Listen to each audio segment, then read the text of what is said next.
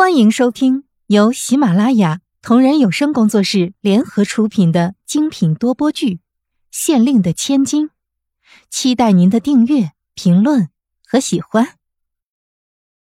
你去查查皇后娘娘和王爷有什么牵扯。回到御书房，皇上吩咐暗卫，不要被发现。是。禀皇后娘娘，皇上他没有去后宫，而是回了御书房。想必是突然想起什么要紧事了吧？碧月将小太监传回来的消息告诉了皇后娘娘，皇后娘娘铁青的脸色才缓和了下来。第二日，暗卫便将查到的消息放在了皇帝的案头。皇上快速翻阅，越看脸色越是低沉。看完之后，皇上让暗卫离开，然后将手里的纸烧掉。突然腾起的火，映得皇上脸明明暗暗，神色不明。你说，皇后到底是怎么想的？朕给她母仪天下的位置，她却帮着朕的仇人练兵，甚至偷朕的兵力分布图。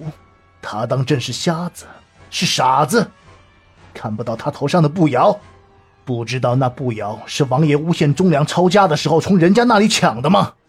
那步摇还是太后赠予那忠良家里小姐的呢？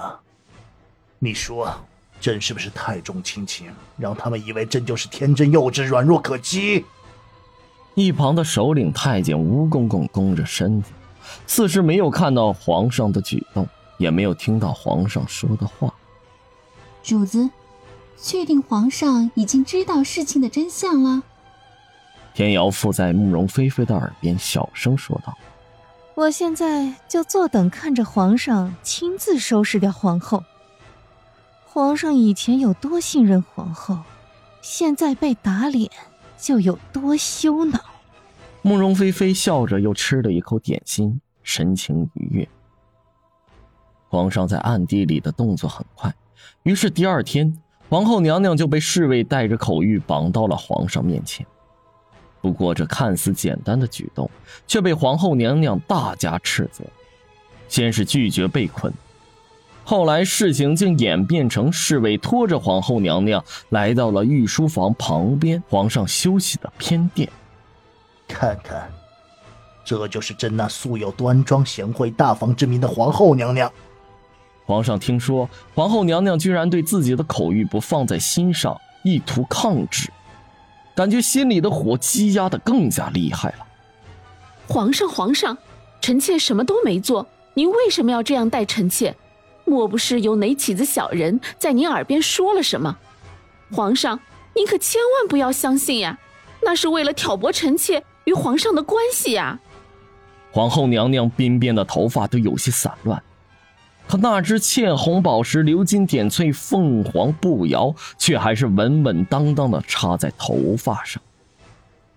皇上动作爱怜的抚上皇后娘娘的发，说：“小人，小人，什么都没做。皇后，你当朕是傻子？”皇上的语气突然激烈起来。来，来，皇后，你告诉朕。这只步摇是哪来的？看着皇后突然惊恐的面容，皇上心里有些快意。没错，就是你头上那只凤凰步摇。我记得这个款式的步摇只有内务府会做，而且镶嵌红宝石、鎏金点翠的这个款式也只做过一只。皇后娘娘的表情愈发不好，心里七上八下。怎么，还想不起来吗？那朕帮你想啊，还记得宋家吗？看到皇后娘娘努力回想的样子，皇上勾起唇角一笑，却没有继续说，知道皇后娘娘眼中泛出了真正的恐惧。